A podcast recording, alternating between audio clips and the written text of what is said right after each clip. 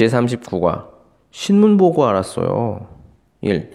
생활과 신문 이 지구상에는 45억에 가까운 사람들이 살고 있다.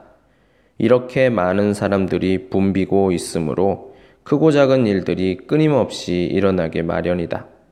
사람과 사람 사이에서, 사람과 자연 사이에서 하루에도 수많은 일들이 일어나고 변화해 간다. 밥을 먹거나 옷을 입는 것과 같은 일상적인 일에서부터 충격적이거나 흥미를 가지게 하는 일까지 변하지 않는 것은 하나도 없다.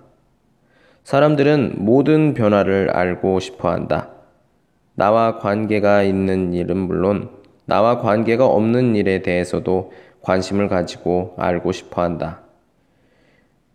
신문은 사람들이 알고 싶어 하는 환경 변화에 대한 정보를 주는 일을 한다. 신문은 항상 새로움을 주기 때문에 사람들은 신문을 통해서 세상 돌아가는 지식을 얻고 생활의 지혜도 배우게 된다. 이와 같이 신문은 간접적으로 또는 직접적으로 우리 생활에 영향을 미치고 있다.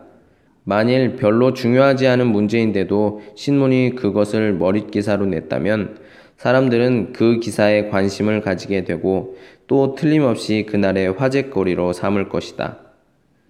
더욱이 그 내용이 내 가정과 이웃과 관계가 있다면 그 관심도가 높을 것은 말할 필요가 없다. 아프리카에서 사람들이 굶는다는 소식보다는 동네 아이가 교통사고를 당했다는 소식이 더 가깝게 와닿기 때문이다. 어떤 사람은 일주일을 신문을 읽지 않으니까 지구가 멈춘 것 같더라고 했고, 또 어떤 사람은 단 며칠이라도 신문이 없는 곳에 가서 쉬고 싶다고 했다. 두 사람의 표현은 달라도 두 사람 다 신문의 영향을 받는다는 말임에는 틀림없다.